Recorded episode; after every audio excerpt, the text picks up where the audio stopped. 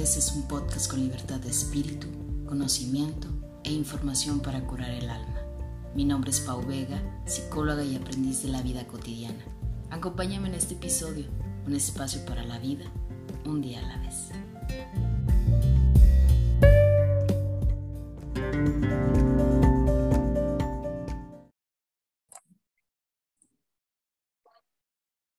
Hola, ¿qué tal? Bienvenidos a Un Día a la Vez podcast, temporada número 4. Yo soy Pau Vega y estoy muy contenta de que puedan estarme acompañando en este episodio. Un episodio muy especial, pero que debo de reconocer que me causa muchos nervios porque la verdad la persona que el día de hoy me está acompañando es una persona que admiro desde que yo era estudiante. Nunca imaginé compartir un espacio, ahora sí que así con, con él. Eh, de verdad, Emilio, eh, te admiro muchísimo desde el tiempo de estudiante y es un gusto que puedas estar en, un día a la vez. Pues bienvenido a este, a este podcast, a este episodio, bienvenida a esta aventura que es un día a la vez. Pues muchas gracias, Pau. Pues un gusto compartir contigo este espacio. Muchas gracias por la invitación y pues muchas gracias a tu audiencia. Para mí ha sido así eh, muy, muy rico, muy gozoso verte, encontrarte pues ahora en esto del podcast y ver tus publicaciones en el Face y saber que te ves radiante, contenta, que veo que te está yendo muy bien. Muchas gracias, Emilio. Pues sí, no nos quejamos, ¿verdad?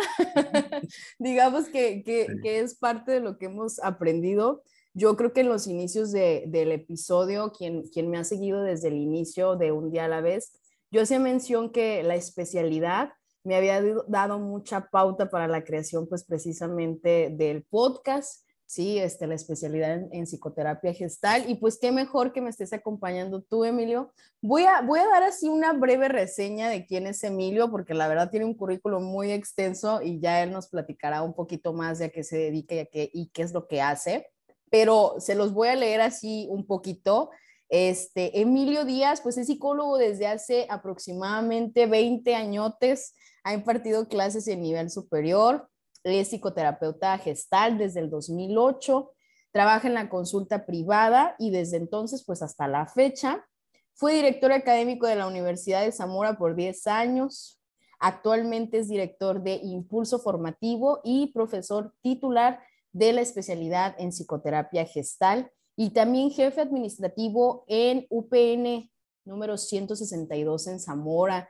Ya les decía yo que Emilio tiene un gran currículum. Emilio, te voy a hacer la pregunta del millón y creo que es una de las preguntas que, que siempre les hago a la mayoría de los invitados que tengo psicólogos. En algún tiempo me la, hacían, me la hacían a mí, ahora yo la regreso para allá y es, ¿cómo, cómo te nace esta idea de ser psicólogo? ¿De, de dónde surge? Esa es una, una buena pregunta, ¿no? Siempre me la preguntaron a mí, ahora yo la regresé. Sí. Fíjate que eh, a lo mejor habría que contestar una pregunta antes, ¿no? Antes. Yo vengo de un pueblo, de un ranchito, que se llama San Simón, San Simón, Michoacán, aquí cercano a Zamora, como a 20 kilómetros. Y era difícil, era difícil salir a estudiar. Eh, ya desde la pues, secundaria tenías que salir fuera eh, la prepa, pues no se diga, y universidad, pues todavía estaba más difícil. Y entonces la, la primera pregunta sería como por qué estudiar, ¿no? O sea, por qué, qué motiva o qué me motivó a estudiar una carrera universitaria. Y yo diría ahí que yo anhelaba, mi, mi anhelo era vivir solo, tener un departamento de soltero, ¿no? En, buena onda, en buen plan, como decir, este... Tener tu espacio, pues, ¿no? Tener mi espacio, que nadie me diga nada, X, ¿no? Y ese, ese asunto me motivó a estudiar.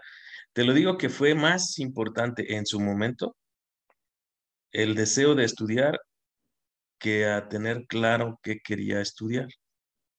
Entonces, cuando vi las opciones para estudiar, pues me llamó mucho la atención psicología porque como que era lo que más se acercaba a algo que a mí me llamaba mucho la atención, que había leído en realidad poco, que era la filosofía y, el humanismo. Entonces como que cuando veo o escucho porque pues nomás le decían a uno, ¿no? Que la psicología estudiaba a las personas, la mente humana, conocer. Pues yo dije, pues eso, ¿no? sabía nada, no tenía ni idea eh, de qué. Ahora, con el paso del tiempo, yo me doy cuenta que, que no es una decisión solamente personal, ¿no? Que no fue algo como nada más que naciera de mí y fluyera de mí, sino que me ha llamado la atención esta visión un poquito de lo sistémico, ¿no? De los sistemas, pues que de alguna manera los sistemas nos van motivando, moviendo a la búsqueda de, de elementos que ayuden pues a que los sistemas se retroalimenten de, de lo que necesitan para seguir subsistiendo. Y en eso pienso que influyó mucho mi mamá. Mi mamá influyó mucho de una manera, eh, eh, pues a lo mejor muy profunda, de una manera indirecta, eh, pero ella algo hacía como para que a mí me gustara irme por ese lado, ¿no? Y al final te digo, porque es curioso, ¿no? Yo termino psicología y antes de terminar la carrera ya estaba metido en la educación. Yo nunca quise ser docente, nunca quise ser maestro, pues ya estaba involucrado en la educación. Y bueno, este, así como, como en, en, breve te digo que, que pienso que es como una búsqueda de comprender, de conocer más sobre el ser humano, así como esa respuesta que dábamos en automático en la universidad cuando nos lo preguntaban y ayudar a las personas y no sé qué.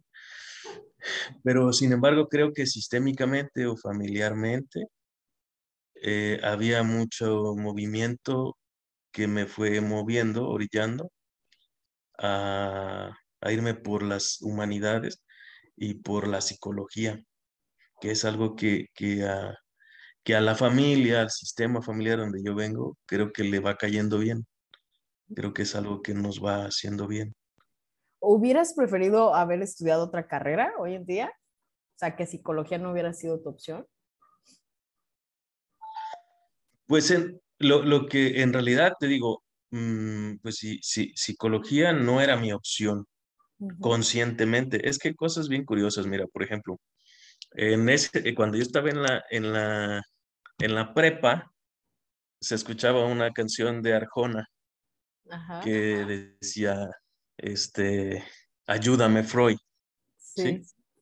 Y entonces, pues yo estaba en la prepa, me gustaba mucho jugar eh, básquetbol, fútbol, y no me sabía el nombre de todos mis compañeros, pues de, de, con los que jugaba. Entonces, una manera de resolverlo, les empecé a decir Freud a cada, a mis compañeros.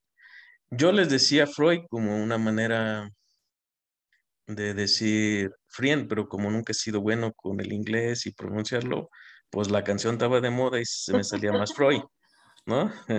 se me salía, ayúdame Freud, Freud, Freud, Freud, y a todos les decía Freud. Y luego ellos mismos, mis compañeros me decían, pero ¿por qué nos dices, por qué me dices Freud?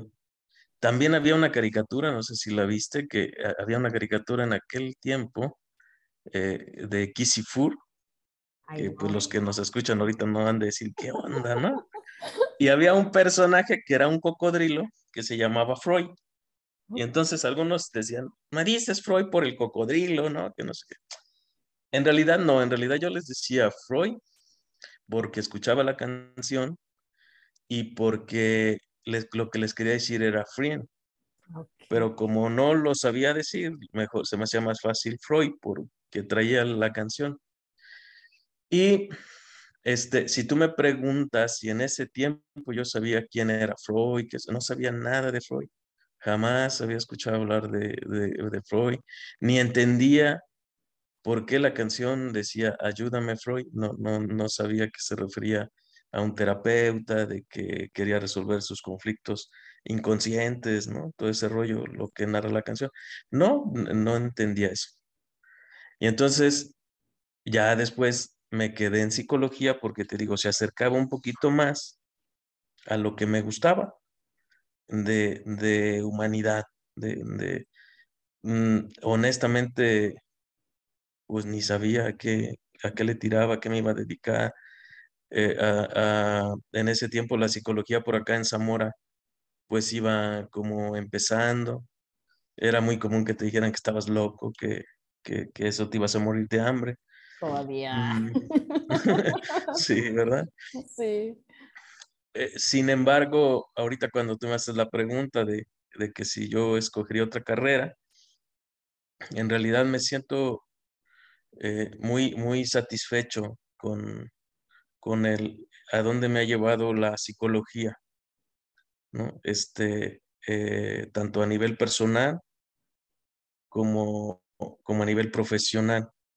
Eh, yo, mm, pienso pues que, en realidad muchos de mis crisis emocionales, de mis crisis de vida, de, mis crisis existenciales, eh, han, sido, han sido eh, llevaderas, digamos, por lo que los recursos que he podido adquirir en, la, en el medio, en la psicología y en la psicoterapia. ¿no? Y que yo creo que aquí aplica lo de que eh, si, si, has aplicado la psicología en tu vida.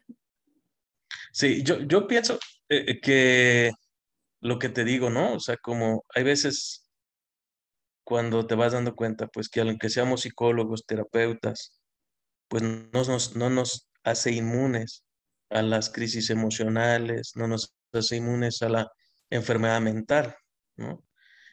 Eh, sin embargo, también es cierto que eh, yo sí, sí veo y, y, y, descubro, si yo no tuviera estos elementos, posiblemente ya hubiera tronado, ¿no?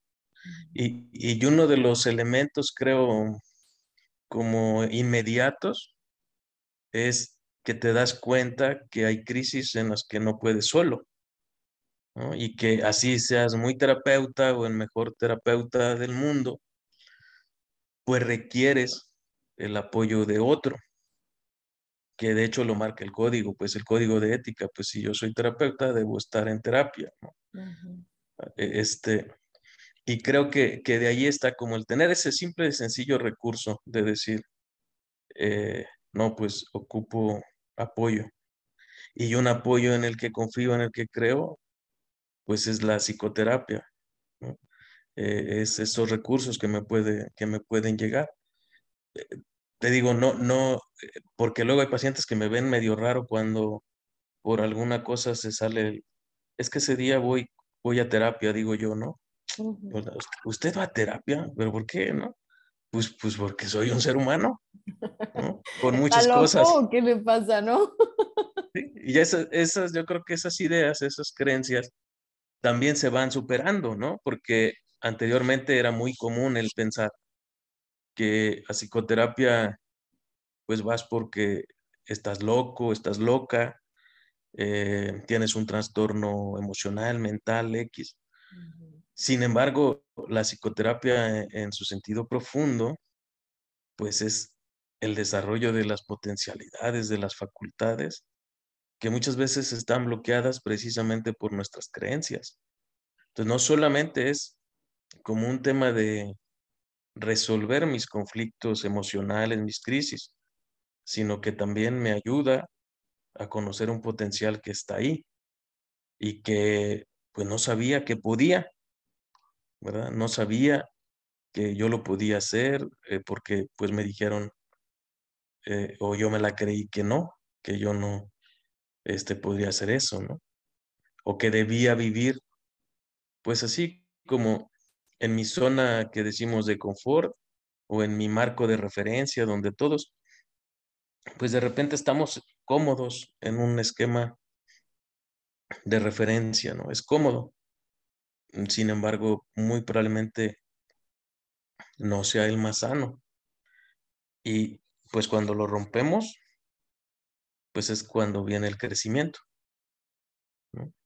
Totalmente. Fíjate, Emilio, que, que, te escucho y yo creo que va muy de la mano con, con precisamente el tema que, que hoy quería platicar contigo, que es el tema de la depresión, porque precisamente creo que el tema de la depresión Hubo, hubo, un tiempo donde para nada se hablaba de la depresión y luego fue como que el boom, porque vino la pandemia y el tema de la ansiedad y el tema de la depresión eran temas que empezaron a sonarse un poco más. Y que la gente de repente creo que también empezó a autodiagnosticarse como depresiva, ¿no? O sea, ya, ya era como un referente decir, soy bipolar, soy depresiva y soy ansiosa, ¿no? O sea, como que eh, empezamos a usar muchos estos términos, pero creo también que va muy ligado a lo que decías porque nos cuesta mucho trabajo reconocer que ocupamos ayuda de alguien más y que ojalá que, a partir de, que estamos y vamos a empezar a hablar del tema de la depresión, las personas que, que escuchen el episodio puedan identificar que como bien dices, inclusive nosotros psicólogos también necesitamos hablar, también necesitamos de alguien más, también pedimos ayuda, también pasamos por crisis y, y no somos los seres perfectos, ¿sí? Que también tenemos necesidades, porque luego también es un rollo bien feo que nos etiqueten como que, ay, pues como tú, eh, psicólogo, estás llorando, como tú, psicóloga, estás llorando, ¿no? O sea, creo que también esa parte hay que empezar a, a romper con ese tabú y con ese estigma que también existe eh, en mucho peso también para el psicólogo, para quien se dedica al área de, de la salud mental, y que ojalá que les, les pueda ayudar el tema a, a desenglosarlo un poquito y identificar si realmente necesitan ayuda, que a final de cuentas yo creo que todos, todos en algún momento de la vida necesitamos a alguien que, que nos escuche. No, no, sé tú en tu experiencia profesional y personal, Emilio, de qué manera em, hayas visto el tema de la depresión o, si crees que todavía sigue igual como, como antes, si ha tenido algún cambio o no ha tenido algún cambio. Este, bueno, voy a, voy a tratar de, exponer o de hablar un poquito sobre este tema desde la psicoterapia gestal, que, es pues mi especialidad, es, el, el, enfoque psicoterapéutico en el que trabajamos. Y desde la psicoterapia gestal, eh, no nos quedamos tanto como en las etiquetas. Ahorita tú lo hablabas. De repente, ahorita creo que se ha hecho como, se ha puesto hasta como de moda, ¿no? Mm, e, es, muy común decir estoy deprimido, estoy angustiado, estoy ansioso. Eh, y de repente la etiqueta desde un poquito desde la visión gestal es muy determinista, pero al mismo tiempo también suele justificar, ¿no? O sea, el hecho de de repente de decir, porque si, si le preguntamos a, o las personas ahorita que nos escuchan, ¿Qué es la depresión? Y si tuviéramos oportunidad de escuchar cuatro o cinco personas, cada quien diría cosas diferentes. Es decir, la, psicoterapia gestal va un poquito más a la comprensión del fenómeno. ¿Qué es eso a lo que yo le llamo depresión? Y ya cuando estamos en, la consulta, en el contacto con, con la persona, de repente escuchamos que para alguna persona lo que experimenta como depresión es una profunda tristeza, un vacío, una desesperanza. ¿sí? Y puede estar conectado con la pérdida de alguien o de algo. ¿sí? Y de repente encontramos que alguien nos habla de la depresión y está muy enojada, muy enojada, muy frustrada, quiere matar, Y se siente, este, pues muy, muy enojada este, porque no ha conseguido algo o se le frustró algo que quería y no siente que no lo puede resolver, que por más que lo intenta o, o, los, los mecanismos, la forma de intentarlo no ha funcionado. O alguien que tiene depresión porque está viviendo con una pareja, eso no más pasa acá en Michoacán o pasa en otros lados del mundo, ¿no? Que está viviendo con una pareja con la que en realidad no quiere estar, no es feliz ahí, pero siente que se debe aguantar, mm. que no hay salida, ¿sí? que no hay manera de resolver. Eh, si, te digo, cada, cada situación, a lo mejor todas las situaciones podrían entrar en la etiqueta de depresión. Sin embargo, este, para el trabajo, en realidad, es como comprender a qué le llamas depresión, a qué le llamas ansiedad, ¿sí? ¿A qué le llamas angustia? Desde el punto de vista de la psicoterapia gestal, las emociones, ¿sí? Todos estos calificativos que damos, las emociones, los sentimientos, es energía, ¿sí? Es una energía, soy yo mismo, es una expresión de mí mismo, ¿sí? Solo que muchas veces esta expresión, pues no sé de una manera asertiva cómo expresarla para que yo siga armoniosamente creciendo. ¿Sí? Pues, eh, eh, entonces, no sé, no sé cómo manifestar, cómo conectar lo que son mis necesidades, ¿sí? ¿Qué es lo que yo estoy necesitando? Y cómo encontrar los satisfactores en el, en el entorno en el que yo vivo. Y entonces de repente pareciera o me siento que no hay manera, que no hay manera de acceder, que estoy condenado a morirme ahí. Y ahí pues podría haber muchos factores, ¿no? O sea, te digo, desde acá, desde, desde, desde la, la psicoterapia gestal es darme cuenta que estas emociones, estos sentimientos, pues es mi energía. Esa energía soy yo. ¿Sí? Y que se está fugando. Y que se está, al, al dejarla yo fugar, o al, al, ignorar, como, como al no prestarle atención, como, como al decir, pues ni modo, ya a lo mejor se resuelve mágicamente en algún momento, me voy mermando, mermando, mermando, mermando, y entro en un círculo vicioso donde cada vez siento menos energía, me siento más desgastado, siento que, pues como si cada que voy al baño dejo ir mi energía y me siento más débil y siento que los retos que que tengo para resolver, pues son cada vez más grandes. Entonces no, no encuentro cómo. Ahí lo importante, es necesito ayuda, ¿sí? Necesito ayuda, porque yo ya estoy en un círculo en el que mm, por más que yo diga yo puedo, yo lo voy a resolver, pues no lo voy a resolver, porque cada vez mi, mi, mi fuerza, mi energía está más baja se va bajando más y mis problemas los veo cada vez más grandes. Entonces aumenta mi nivel de frustración, aumenta mi nivel de sentirme derrotado, sentirme víctima, sentir que pues que estoy mejor dispuesto, porque a veces hasta llega a pasar eso, aquí me voy a morir. Ya me voy a morir aquí. ¿Sí? Esto no va a cambiar. Entonces, en, el momento en el que, en el que la, persona busca a alguien, porque hay una pregunta interesante que hace un autor que se llama Cosolino. ¿Por qué funciona la terapia? Y así como en resumidas cuentas funciona porque somos seres sociales, porque existen las neuronas espejo, porque el otro puede empatizar conmigo, puede empatizar porque tiene una estructura social que le permite comprenderme. Y ese otro que me va a comprender en la psicoterapia es un profesionista entrenado en esa parte. Sí, no es, no es el amigo, este, no es el compañero, no es, que también este, esos apoyos ayudan. Sin embargo, acá ya hablamos de alguien que se va a enfocar en esa atención empática de acompañarte en ese proceso difícil donde me perdí emocionalmente, me perdí. Y pues ahorita muchos anduvimos o andamos perdidos, ¿no?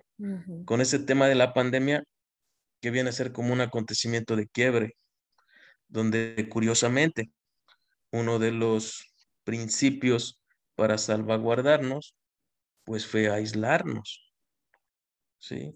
Entonces, e, el aislamiento pues a muchas personas les tronó, ¿sí? les quebró su mundo, porque en el contacto cotidiano, en, la retroalimentación cotidiana, pues elevaban su nivel energético y se sentían este, felices, retroalimentadas y que qué bien, qué guapa te ves, qué bonito, ¿no? Este, y de repente en ese aislamiento, pues no había todo ese alimento social, digamos.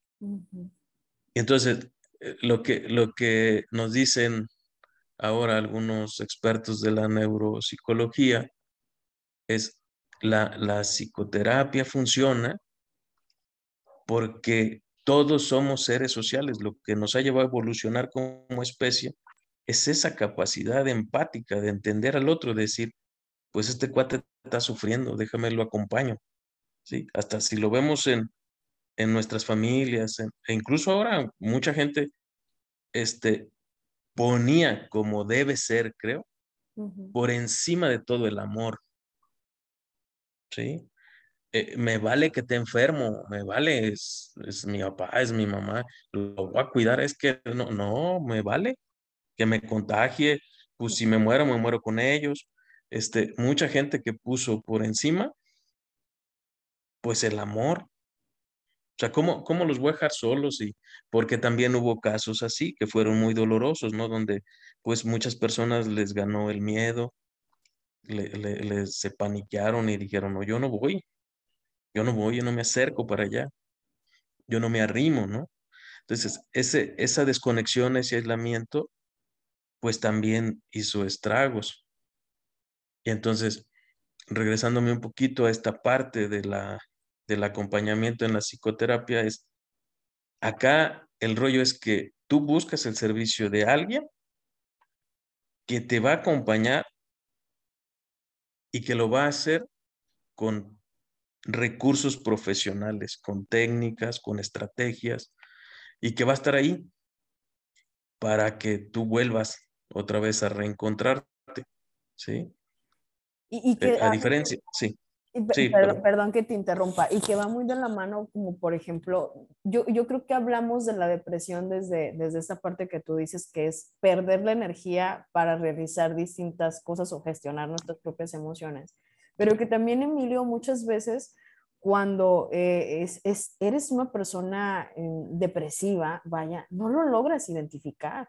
A veces son más bien las personas que están cercanas a ti quienes identifican que alguien está pasando por un mal momento. Digo, a mí me, me ha tocado conocer gente que le cuesta mucho trabajo identificar que realmente están pasando por una situación este, depresiva. De repente pareciera como que más bien lo justifican con otras cosas o, se autoengañan, ¿sí? Creyendo que es algo que, que, no es depresión y que identificar que están pasando por una fase depresiva o que tienen depresión, ¿no? O sea, ¿cómo, cómo pudiéramos orientarlas un, poco al respecto? Fíjate que ahorita que, que, te escuchaba en ese, en ese tema, mm, es un tema muy interesante porque Primero, primero es, eh, así, si seguimos hablando con las creencias de lo que ocurre por acá en, en nuestro contexto donde, donde yo me he desarrollado, pues Zamora, Jacona, acá en Michoacán, su región, no sé, en algunos otros lugares se ve diferente.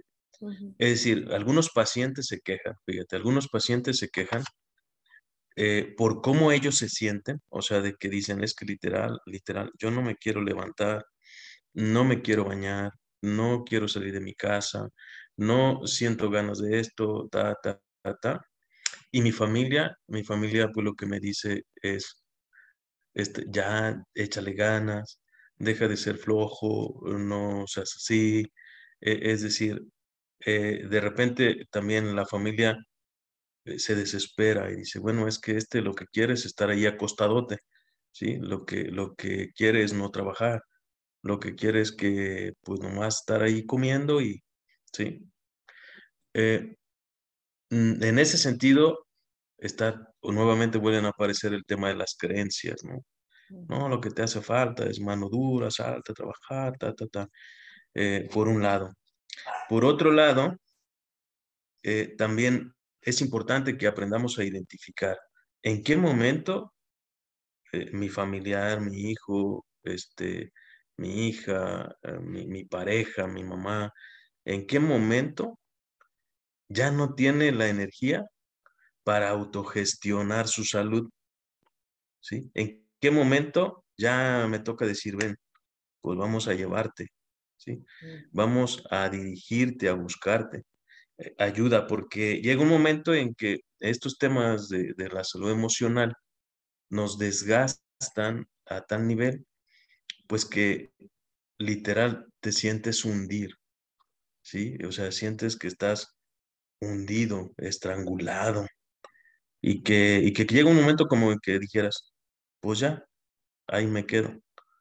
Es donde es importante quién están alrededor para llevar y que se dé una intervención. Cuando yo veo ya asuntos así muy de, donde la persona ya está muy, muy hundida, donde ya trae rasgos pues de, de una salud muy deteriorada, sí, sí, yo, yo sugiero y, pido, ¿sabes qué? Directamente al psiquiatra, porque el medicamento es lo que va a ayudar a levantar rápidamente y luego viene la terapia o, o, incluso eh, despuesito va junto, ¿no? Empezar a meter el tema de la terapia, porque eh, esta parte de la depresión, esta, cómo se enfermó, tiene que ver con un estilo de vida, con, con, con algo que está viviendo que no lo ha podido resolver de una manera más asertiva. Entonces, el medicamento lo que hace, le va a ayudar, le va a levantar y luego pues va a tener que tomar decisiones diferentes ante lo que vive. Si no, pues lo más probable es que vuelva a venir una crisis después y que aquí viene también romper como el otro, el otro estigma, la otra etiqueta que a veces también cuesta trabajo, que es cómo voy a ir al psiquiatra, ¿no? O sea, cómo me voy a medicar, porque creo que va muy de la mano, o sea, estas dos partes, tanto el psicólogo como el psiquiatra, en, muchas ocasiones las, las, personas podrán decir, sí voy y voy con un psicólogo y platico y abordo, pero no quiero medicarme porque entonces la idea y el concepto de si me medican, pues ya estoy loco o ya me van a dejar en un centro psiquiátrico, ¿no? Y que también es, es importante eh, entender que hay que acompañarnos de gente profesional. Sí, y tienes razón, ¿no? O sea, tienes razón, de repente hay personas que dicen, bueno, acepto, acepto al psicólogo, ¿no? Acepto ir a la psicoterapia. Y cuando hay veces en el tratamiento, dice, ¿sabes qué? Te voy a mandar al psiquiatra eh, la gente siente que le estás diciendo, este, estás muy mal, ¿no? O sea, hoy me ves tan mal como pedirme al psiquiatra. El asunto este, es que creo que también si nosotros logramos entender, bueno, al final, al final de cuentas el psiquiatra pues es un médico y es el médico que está especializado pues en sistema nervioso, ¿sí? En la salud mental. Es el especialista. Eh, podría abrirse todo un debate que porque los medicamentos X, Y, Z. Sin embargo, pues es el especialista desde la medicina, ¿sí? Y que creo también que hemos avanzado, al menos ese ha sido mi caminar eh, eh, profesionalmente, porque ahora de repente me llega a mí algún paciente que me lo manda el psiquiatra, porque el psiquiatra este, eh, le da cierto valor a esa parte del trabajo en la psicoterapia, del trabajo con las emociones, con sus sentimientos, de, su manera de pensar de la persona también. Y también creo que nosotros los psicólogos, porque antes era como mucho de, el psicólogo pues no quería mandarle pacientes al psiquiatra, este, porque pues el psiquiatra este, solo lo iba a medicar, ¿no? O X. Y el que los psiquiatras mandaran pacientes a los terapeutas, pues estaba todavía como más complicado. Ahora, te digo, creo que vamos avanzando. Creo que este, se va logrando avance y el avance está en función de los resultados que las personas encontramos en, en los distintos modelos de psicoterapia. Yo creo que, que eso es lo que al final de cuentas cuando sales del terapeuta y que de repente te caen 20 o, o empiezas a ver que hay salidas, que hay maneras de resolver, eh, que empiezas a sentir recuperar tu energía y que dices, por aquí este, voy a seguir. O sea, este, igual te digo, hay tratamientos que, que acompañados con el psiquiatra son súper exitosos y seguramente también hay pacientes, personas que nos escuchan que tal vez mil veces a lo mejor no se prefieren decir, me voy al psiquiatra, ¿no? Yo cuando me enfermo, pues rápidamente me voy al psiquiatra. Este, tal vez porque le ha funcionado. Y le ha funcionado bien. Ahora también encontramos psiquiatras que hacen ya un poquito más de, de charla, de terapia, que, que, no es solo como los 15 minutos y... Y ahora le te, va tu medicina y ya, ¿no? sí, ¿no? Te va tu receta y ya, sino que también ya esta es otra parte de psiquiatras eh, con nuevos enfoques, con otras maneras de intervenir. Y, y, que yo creo que es importante entonces que vayamos rompiendo con esta parte para que entonces las personas que logren identificar que, que necesitan ayuda, o sea, yo vuelvo a hacer mucho hincapié, o sea, es, es recurrir a ayuda profesional, ¿sí? No, no cualquier persona va a atender la depresión. Sí, yo creo que esa parte también es importante. ¿Cómo pudiéramos, yo siempre digo que, que el podcast no es un libro de, de, pasos, pero sí que puede, podemos ayudar un poquito a que las personas entren en conciencia o darles un poquito de luz. ¿Cómo pudiéramos lanzar algunos puntos rojos, focos rojos, le dicen ahora banderita roja, este, para que las personas identifiquen si, si están pasando eh, por depresión, Emilio, o que para allá van. Ah, ok. Fíjate, yo eh, observaría varias cosas, ¿no? Eh, un, primero es, las personas suelen decir, me cuesta mucho trabajo hacer lo que hacía regularmente. ¿Sí? Y hay veces comparten cosas como, me cuesta mucho trabajo, pero mucho trabajo levantarme. Me cuesta mucho trabajo bañarme, bañarme, o sea, no sabes. Este, eh, me cuesta mucho salir a trabajar, ¿no? O sea, y está viendo Mm, algo, antes, algo que antes hacía con gusto, que hacía de una manera fácil, como levantarme, bañarme, desayunar, X, ahora me está costando trabajo. ¿sí? Ahí ya hay elementos. También otro elemento que para mí es importante es, últimamente se me olvidan mucho las cosas. Fíjate que últimamente estoy muy distraído. Eh, de repente reacciono y digo, ¿a qué iba? ¿Qué quería?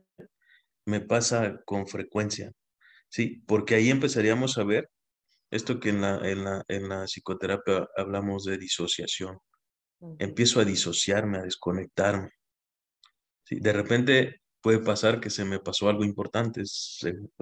Ah, luego, ¿sabes qué me pasa? Que tenía una reunión con mi jefe y se me olvidó por completo, ¿no? O sea, empieza a ver ese tipo de olvidos, empieza a ver ese tipo de situaciones donde te digo es como un círculo vicioso, porque empieza a golpear más en mi autoconfianza, mi seguridad.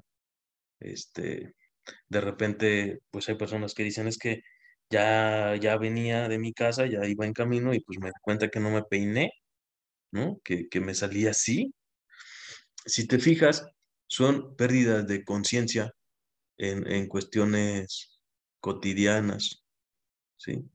Entonces, eh, eh, hay personas que, otro elemento es que empiezan, por ejemplo, a beber, a, consumir alcohol de más, ¿no? O sea, a lo mejor antes tomaban, pues, fin de semana o cada 15 días o en, en solo en reuniones sociales y de repente dicen, bueno, pues es que estoy tomando todos los días, ¿sí?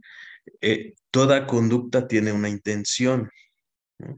Entonces, ese tipo de conductas son las maneras en que yo pienso que las personas buscamos autorregularnos, ¿sí? mantenernos en equilibrio. El, el asunto es que muchas veces ese tipo de conductas, ese tipo de, de, de soluciones, en lugar de abonar contribuir a resolver, contribuyen a evadir, a, seguir en la dinámica de evasión de algo que no estoy resolviendo oportunamente. Entonces, eh, esos elementos, eh, o empezar a fumar más, de repente hay pacientes que me dicen, no, pues nomás lo que, lo que empecé a hacer es, empecé a, yo tenía años que no fumaba y empecé a fumar. Y pues empecé y fumo más y X, ¿no? Entonces, ese, ese, ese tipo de, de detalles nos van dando elementos. O estoy poco tolerable, ah, ya no tolero mucho, estoy muy irritable, este, de cualquier cosa me enojo, eh, no estoy muy conforme ya con mi trabajo, creo que no me gusta esto, que no me gusta aquello. Ahí está la insatisfacción, ¿sí? Y hay que ponerle atención a todo eso. Ah, ok. Ahí hay como muchos elementos, te digo, en algunos casos puede ser eh, que se presente solo algunas de estas cosas, no todas. Eh, ahorita es muy común también eh, encontrar que dentro de, de, este sentirse de gente que dice, pues es que de repente, pues me da por llorar, pues me dan muchas ganas de llorar, no sé qué. Pues ahí está otro elemento. Muchas veces está, te digo, conectado con un duelo, eh, la pérdida de alguien importante, significativo. Y hay veces es como si hubiese como una acumulación de duelos. Pues ya pues no sabes ni cuál de todos fue, pero pues es, es experiencia de un vacío, experiencia de soledad. Y contrario al principio que te decía, ¿por qué funciona la terapia? Pues porque somos seres sociales, que necesitamos de los otros para evolucionar, para llegar a donde hemos llegado. ¿Sí? Y entonces, eh, ¿qué pasa cuando en el sentido inverso lo que yo hago es aislarme? No quiero salir, no, ya no quiero ir a ninguna fiesta, a ningún lado, al contrario, me voy recluyendo cada vez más. Entonces está, estoy en un camino al revés, ¿no? Y el aislamiento abona, contribuye pues al incremento de mi soledad, de mi vacío y de sentir, pues menos quiero ver a alguien. ¿Qué, qué, qué pasa, por ejemplo, Emilio, con las personas que, que ahora escucho mucho decir, eh, pues tengo depresión porque me quedé el fin de semana a ver películas, llorar todo el fin de semana, pero ya el lunes ya regresé a mis, a mis actividades de siempre, ¿no? O sea, ahí hay un estado de depresión o no hay un estado de depresión. Pues es lo que te digo, o sea, la, depresión, la depresión en estricto apego es una etiqueta, pues, de la medicina, ¿no? Es una etiqueta médica de la psiquiatría, ¿sí? Acá con, desde el punto de vista de la psicoterapia gestal, podríamos ver que probablemente ahí, pues, estaba triste, ¿no? Estuvo triste, conectó su tristeza y lloró su tristeza, y digamos que se reseteó y a seguirle el lunes, ¿no? O sea, eh, puede ser como, como algo, algo así, ¿no? Ahí en, con, este tema que hablas, lo que yo he observado, mm, que pasa mucho como en los chavos adolescentes, 13, 14, 15, este, a los 18, no sé, 30 años. 40. 40. Eh, que que hay como un fenómeno donde se la pasan, por ejemplo, como mucho en los juegos, ¿no? Sí. O en, en, línea, en lo virtual. ¿Sí? Entonces, eh, de repente, pues ahí está viendo una fuga de energía en un mundo virtual. Y entonces, eh, eh, ¿a qué horas se da? Fíjate, el otra vez el conecte social. ¿Dónde está ocurriendo? En, en línea cómo está ocurriendo, ¿no? Porque los chavitos, los chavos pues juegan unos con otros, no tan chavos, en línea, unos están en un otro, hacen una interacción social. Pero de repente hay quienes se la pasan pues horas, horas jugando. Hay un desgaste de energía. Entonces, cuando al día siguiente hay que levantarse para ir a la escuela, pues están fundidos. Sí. Y eh, si, cuando esa conducta se, se va repitiendo y se repitiendo, pues de repente les cuesta trabajo la conexión social en el mundo, digamos, real, este, en vivo y en directo, ¿no?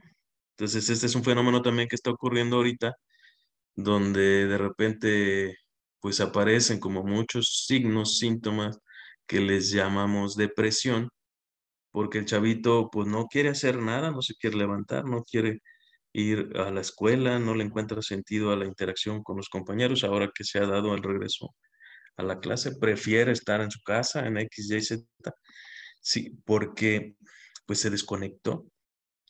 Hay un desconecte acá en lo social, pero además se conectó a un mundo eh, virtual, porque, porque además allí ocurren otros fenómenos. Cuando le decimos al chavo que te vas a quedar en casa, si te vas a quedar en casa nada más sin internet y sin juegos. No, pues no, se violenta el asunto, o sea, ¿cómo? No, no puedo, o sea, no puedes quitar esto, ¿no? Eh, hay, hay, mucha frustración ante este rollo. Y ahí a lo, más, a lo más que yo puedo decir eso es cómo, cómo este, se, se fue dando un fenómeno de conexión en línea, o sea, estoy conectado, estoy bien metido acá en línea, estoy en un desgaste energético, pues ya no me queda como mucho como para que otro día yo me vaya con ganas a, la escuela y pues muchas veces mi interacción social pues no se da porque este también pues e, es como si se hubiese desconectado algo acá que hay que volver a conectar drenas, ¿no? Energía en, otra parte, pues obviamente al día siguiente ya no tienes la energía para, para poder hacerlo cotidiano. Sí. Sí, yo creo que, que ese es algún fenómeno que traemos ahí también.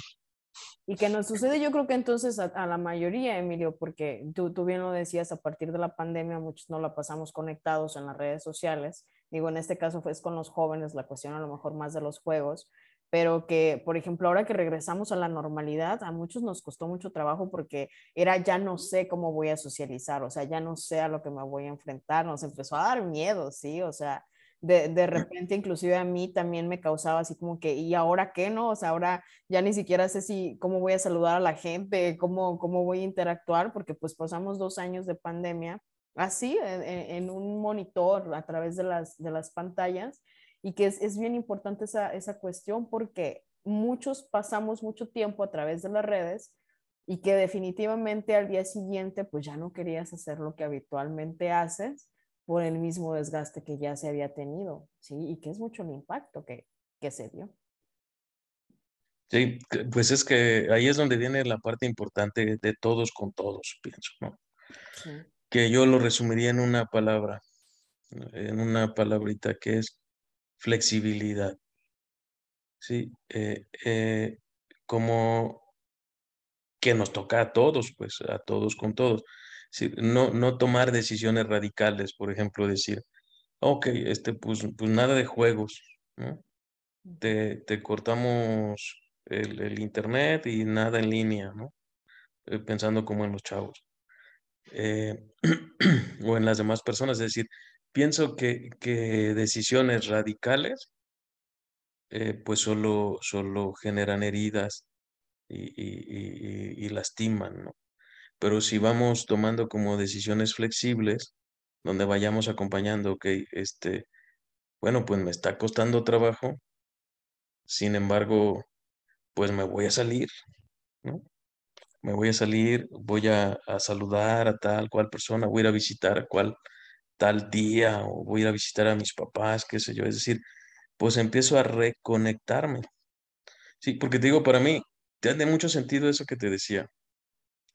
¿Por qué, ¿por qué funciona el, todo el rollo de la terapia? Claro, pues porque somos sociales, porque nuestro cerebro evolucionó en función de mutua ayuda, mutua ayuda. Eh, nadie puede solo en esta vida. ¿sí? En el fondo es, eh, eh, nadie la hace solo, ocupamos de los demás. Una de las grandes broncas creo que estamos viviendo nosotros en México es que mucho de esas conexiones sociales se rompieron. Y para nosotros que somos tan así, tan de grupo, tan sociales, tan de las familias grandes y reunirnos y todo, pues, mm, pues nos está costando. Sí, nos golpeó, nos pegó. Y entonces es como acompañada, o sea, ¿cómo vamos a, ir resolviendo? Acompañándonos y acompañándonos en esa, ojalá pudiera ser flexibilidad, de decir, hay que reconstruir nuevas maneras de socializar. y de avanzar con el otro, sin caer en el juicio, o sea, sin decir, ah, pues es que este güey es bipolar, es que ese tiene doble personalidad, es que está loca, está loco, ¿no? Porque pues cada uno, mm, este aislamiento nos disparó de nuestros estados de ánimo de, de manera peculiar, ¿no? Todos terminamos locos a final de cuentas. Emilio, casi estamos llegando a la parte eh, triste final del episodio, que es el cierre, pero ¿qué, nos faltaría hablar sobre la depresión? ¿Qué crees que nos falte? Bueno, eh, podríamos eh, agregar, ¿no? y vamos a abonar a tu programa, a tu podcast. Sí, ¿no? Este, ¿qué, ¿Qué es algo como importante y que muchas veces eh, lo olvidamos. Mm, vivir aquí, vivir ahora, ¿sí? vivir el día. Estamos en situaciones complicadas, ¿sí? Eh, pues es verdad, sin embargo, hay veces nuestro, nuestras enfermedades, nuestros trastornos eh, están en la mente es decir, están en la imaginación. Y cuando yo empiezo a imaginar que sufro, mi cuerpo empieza a sufrir. ¿sí? Entonces ahorita, ahorita en este momento en el que estamos haciendo este programa, eh, sabemos que estamos pues todavía sin superar un tema de una pandemia. Sabemos que está un tema de, de una invasión rusa en Ucrania y se habla de guerra. Y de repente somos muy dados a, fantasear tragedia. Uy, que, que va a haber esto. Es más, de repente, sin irnos a esos temas tan así como tan periféricos o tan generales o mundiales, en temas un poquito más, más cortitos, más, más pequeñitos, de repente hay personas que dicen, este, es que si pierdo mi trabajo, ya no voy a encontrar trabajo. Nadie me va a contratar. ¿Quién me va a dar trabajo? ¿Dónde voy a...? ¿Cómo? ¿Por qué piensas todo eso? O sea, de todo ese pensamiento de, de creer que tu única opción laboral, por ejemplo, es esa donde estás y que no hay más, es una postura reduccionista que te va a enfermar. Esta postura de pensar que pues ya no va a volver a haber trabajo. Esto de pensar que este, ya no vas a encontrar una pareja, ¿quién te va a creer? Este, pues lo único que hace es enfermarnos, porque nos, no, la mente tiene dos maneras de evadirse y la evasión casi siempre nos lleva a enfermedad. La mente nos lleva a evadirnos hacia el futuro, imaginando tragedias casi siempre, o hacia el pasado, recordando que alguna vez fui feliz o recordando que desde que nací nunca he sido feliz. ¿Sí? Y, entonces, eh, algo, eh, algo importante en la salud mental es, vive aquí, un día a la vez, experimenta, experimenta lo que ocurre aquí y ahora. Esto que está pasando aquí, en, alguna ocasión, cuando estábamos así encerrados, con la pandemia en plena crisis, en lo fuerte, eh, estaba yo aquí afuera de tu casa, en la cochera, da la calle, estaba sentado y alguien me habló y me dijo, ¿y cómo está ya el tema de la pandemia? Así muy, muy alarmado, ¿no? Y le dije, pues la verdad, yo estoy bien tranquilo. Mira, estoy aquí sentado, este, me estoy tomando una cerveza, estoy viendo el atardecer y pues la verdad estoy muy en paz, ¿no? Es decir, no, es, no era mi realidad. Eh, a él, él estaba en Estados Unidos, le habían dicho que en Michoacán, acá, estaba muriendo la gente por montones, ¿no? Pues no, no era mi situación en ese momento, ¿sí? En ese momento es aquí y ahora, esta es mi realidad. Hay veces mi aquí y ahora es dolor, pues es mi realidad. lo vivo aquí y ahora, ¿sí? El, el dolor, pues es dolor. El dolor no cuestiona qué va a pasar mañana. El dolor informa lo que está ocurriendo ahora. Me duele aquí y ahora, pues porque me corté, porque me pisaron. Me duele aquí y ahora porque perdí a una persona amada. ¿sí? Mi, mi dolor me informa aquí y ahora. Cuando me voy este, a decir, es que me duele el futuro, pues no es que me duela, es que estoy evadiéndome de aquí. ¿sí? Mm. Y, y entonces eh, yo creo que algo que nos da mucha tranquilidad, mucha paz, es que nos demos cuenta que en realidad el único tiempo, el único momento en el que nosotros tenemos todo nuestro poder, pues es aquí y ahora. Aquí y ahora es donde puedo empoderarme. ¿Sí?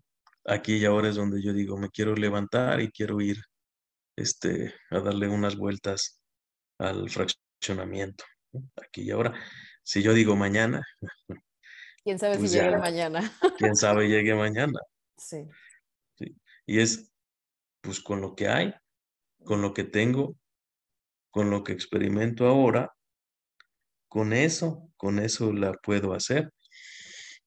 Porque pienso yo que la raíz, no es que lo piense yo, pues es, desde la psicoterapia gestal, el, el, el meollo, el, la ruptura entre la salud y la enfermedad emocional es la evasión, es la evasión, es evadirme, evadirme.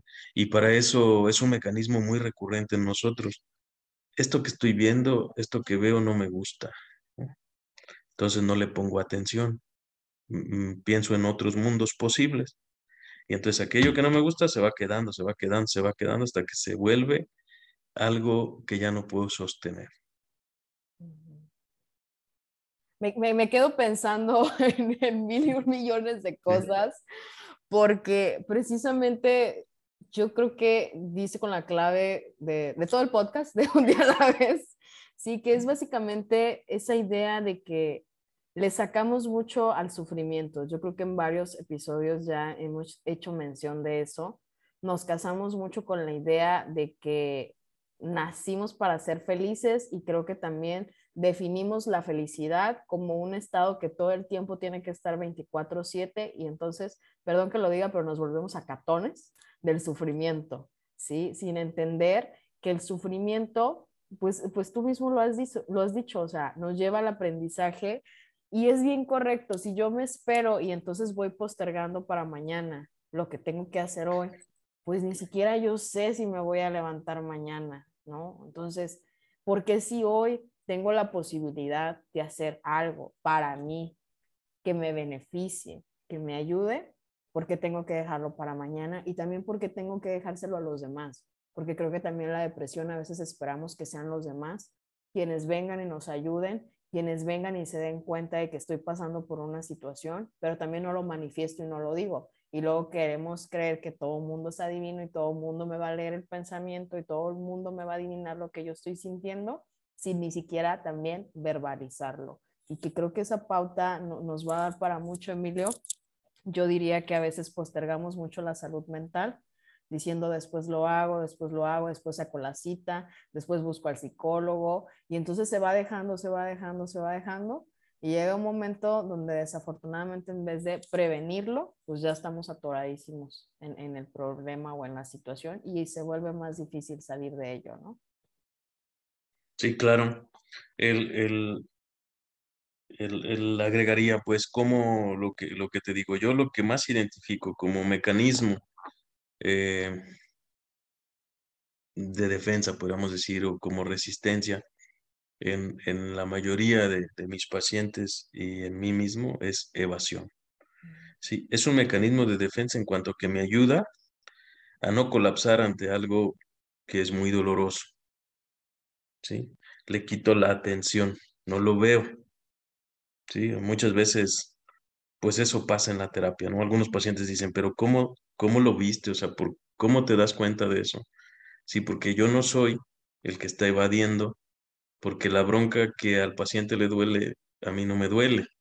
por eso lo puedo ver, porque es obvio, ahí está. Es, es, algo como tan simple y sencillo, este, mm, hay veces, este, bueno, pues yo vivo solo aquí la mayor parte de mis días eh, en casa, ¿no? Y dejo un, traste, un, un vaso, uso un vaso y lo dejo sucio. ¿no?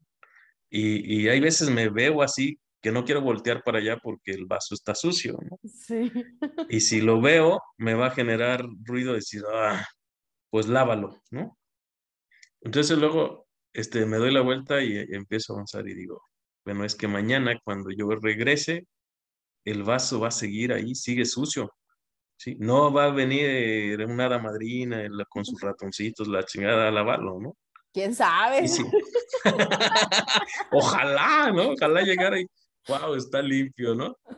Pero luego al, al siguiente día sumo otro traste sucio y, y, vuelvo a evadir. Entonces va a llegar un día en que, te digo, se hace un círculo vicioso porque es mucho, muy fácil lavar un vaso sucio. Dos. Vas a tener el acúmulo de vasos. Y cuando tienes el, el enorme trastero ahí, entonces se complica porque, chin, o sea, ¿por dónde empiezo? Así es el tema de nuestra salud. Es un tema de todos los días, aquí y ahora, aquí y ahora. Cuando nos perdemos, es ese momento en el de eh, alcanzar a decir, oye, échame la mano, ocupo ayuda, ¿sí? Y, hay veces que vamos a ocupar que alguien diga, hey, párate, vámonos, te voy a llevar al médico. No te quiero ver ahí, ya, vámonos, vamos. Sí, que, que te dirija, que te lleve, que te, que te saque de donde estás, ¿sí? Porque la voluntad eh, ya está muy disminuida, ya está muy golpeada. Y al contrario, lo que ayuda en la salud, mucho en la salud mental, en el desarrollo de nuestras potencialidades y en esa búsqueda de plenitud, es el crecimiento de la voluntad que se nutre con el saber, con el darme cuenta, ¿no? Me doy cuenta y también me nutro con nueva información, como este tipo de programas que haces abonas, o sea, ya tienes otros datos, ahora, ¿de qué te das cuenta?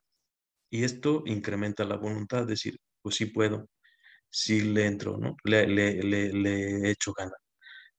Contigo, ese es vivir consciente de tu aquí, tu ahora, tu realidad. ¿sí? Mm, hay veces mi realidad es tan dolorosa que no la quiero ver, la evado. Ahí empieza el problema. Porque me, la, toda evasión lo pueden revisar, ¿no? lo pueden checar, que nos, nos escuchan, así checar. Toda evasión nos lleva al pasado o al futuro, nos saca del aquí y el ahora. Y en el pasado, en el futuro, uh, nos contamos historias que no van a pasar. El 99.9% no va a ocurrir. ¿Sí? Sí. Este, y cierro platicándote esta anécdota que, que, que es así, me pasó hace poco. Veníamos de Morelia con, con mi jefa, laboralmente hablando, y en la carretera estaba lloviendo. Llovía, llovía, llovía, llovía. Era como medio raro, pues, porque no era tiempo de, de que lloviera, pero estaba lloviendo así fuerte, ¿no? Y entonces veníamos como, pues, como a medio camino, sea, que nos faltaba como, que serán 45, una hora para llegar a Zamora. Y me dice, uy, este, no traigo paraguas y cuando lleguemos, pues nos vamos a mojar.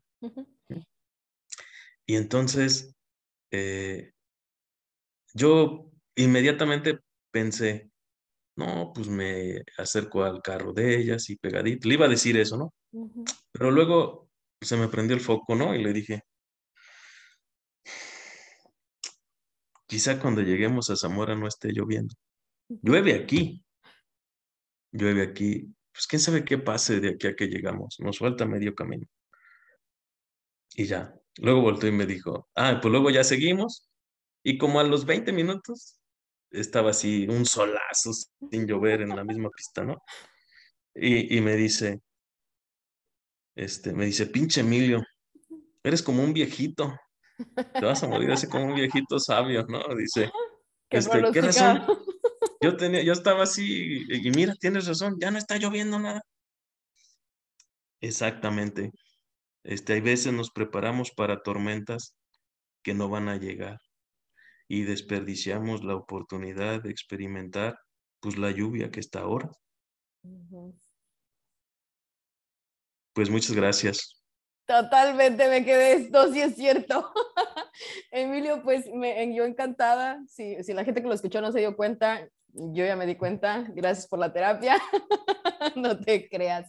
Oye, Emilio, antes de que cerremos, me, me, encantaría que nos platiques este, qué proyectos tienes, qué, qué, proyectos nos ofreces a la gente y pues claro que también nos compartas las redes sociales, dónde te podemos encontrar, dónde te podemos seguir. Para todas las personas que estén interesados, ya sea en iniciar un proceso terapéutico, cuéntanos un poquito de la especialidad, de los proyectos que tienen por ahí en Impulso para que la gente sepa. Ok, pues muchas gracias, Pau. Pues mira, tenemos un centro, como bien sabes, eres, este, nosotros estamos orgullosos de que seas egresada con nosotros de la especialidad en psicoterapia gestal. Estamos en la séptima generación ya de egresados. Eh, y bueno, pues la verdad es un proyecto pues muy bonito, sobre todo por el aporte, el trabajo que vemos que se llevan nuestros egresados, ¿no? Y también lo que cada uno de nosotros nos da en esa revisar y revisar eh, la parte humana.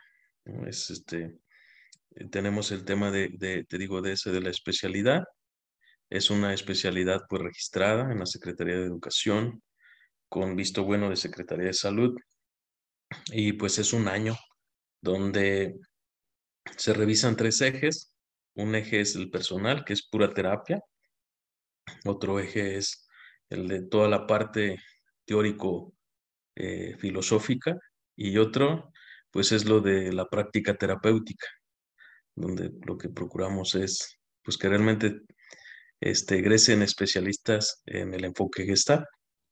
Y eh, también tenemos registrado un diplomado que es un diplomado en educación y psicoterapia sexual que también dura un año la duración de un año cada programa eh, pues seguimos ahí con la práctica privada, lo que es la terapia individual, de pareja y pues de familias. ¿Dónde, pues podemos encontrar más, más información respecto a la especialidad, al diplomado? Sí, pues donde estamos por ahí en el Facebook como Impulso Formativo y bueno, yo estoy también en Facebook con mi nombre, Emilio Díaz Rodríguez, y también tenemos por ahí una página de Impulso Formativo. Perfecto. Pues síganlo, ya saben, a través de, las cuentas de Facebook. Recomendable la especialidad, yo siempre lo he dicho, si quieren de verdad prepararse y aparte aventarse una terapia por ahí, estudien la especialidad en psicoterapia gestal. Yo estoy muy agradecida, la verdad, con, con esa parte y con coincidir con gente tan maravillosa. Muchísimas gracias, Emilio, la verdad, por, por habernos abonado a este proyecto. Ya es un día a la vez también tuyo. Estoy segura de que la gente te va a buscar como muchos hemos crecido contigo, yo creo que eh, me atrevo a hablar por, por mucha gente, egresados, alumnos tuyos desde la universidad hasta la fecha, y yo creo que te tenemos un gran aprecio y un gran cariño, nos va a encantar pues saber mucho más de ti. Muchísimas gracias. No sé si quieras este, agregar algo para la comunidad que nos escuche o si quieras así cerrar el episodio. Pues agradecerles, muchas gracias a todo tu auditorio y pues muchas gracias a ti Gracias este, por esa confianza, esas porras. Que Dios te bendiga y mucho éxito. Muchísimas gracias. Pues muchas gracias a los que estuvieron escuchando el episodio. Ya saben que no hay que olvidar el propósito que es aprender a vivir un día a la vez. Yo soy Pau Vega y los espero en el siguiente episodio. Cuídense mucho. Nos vemos.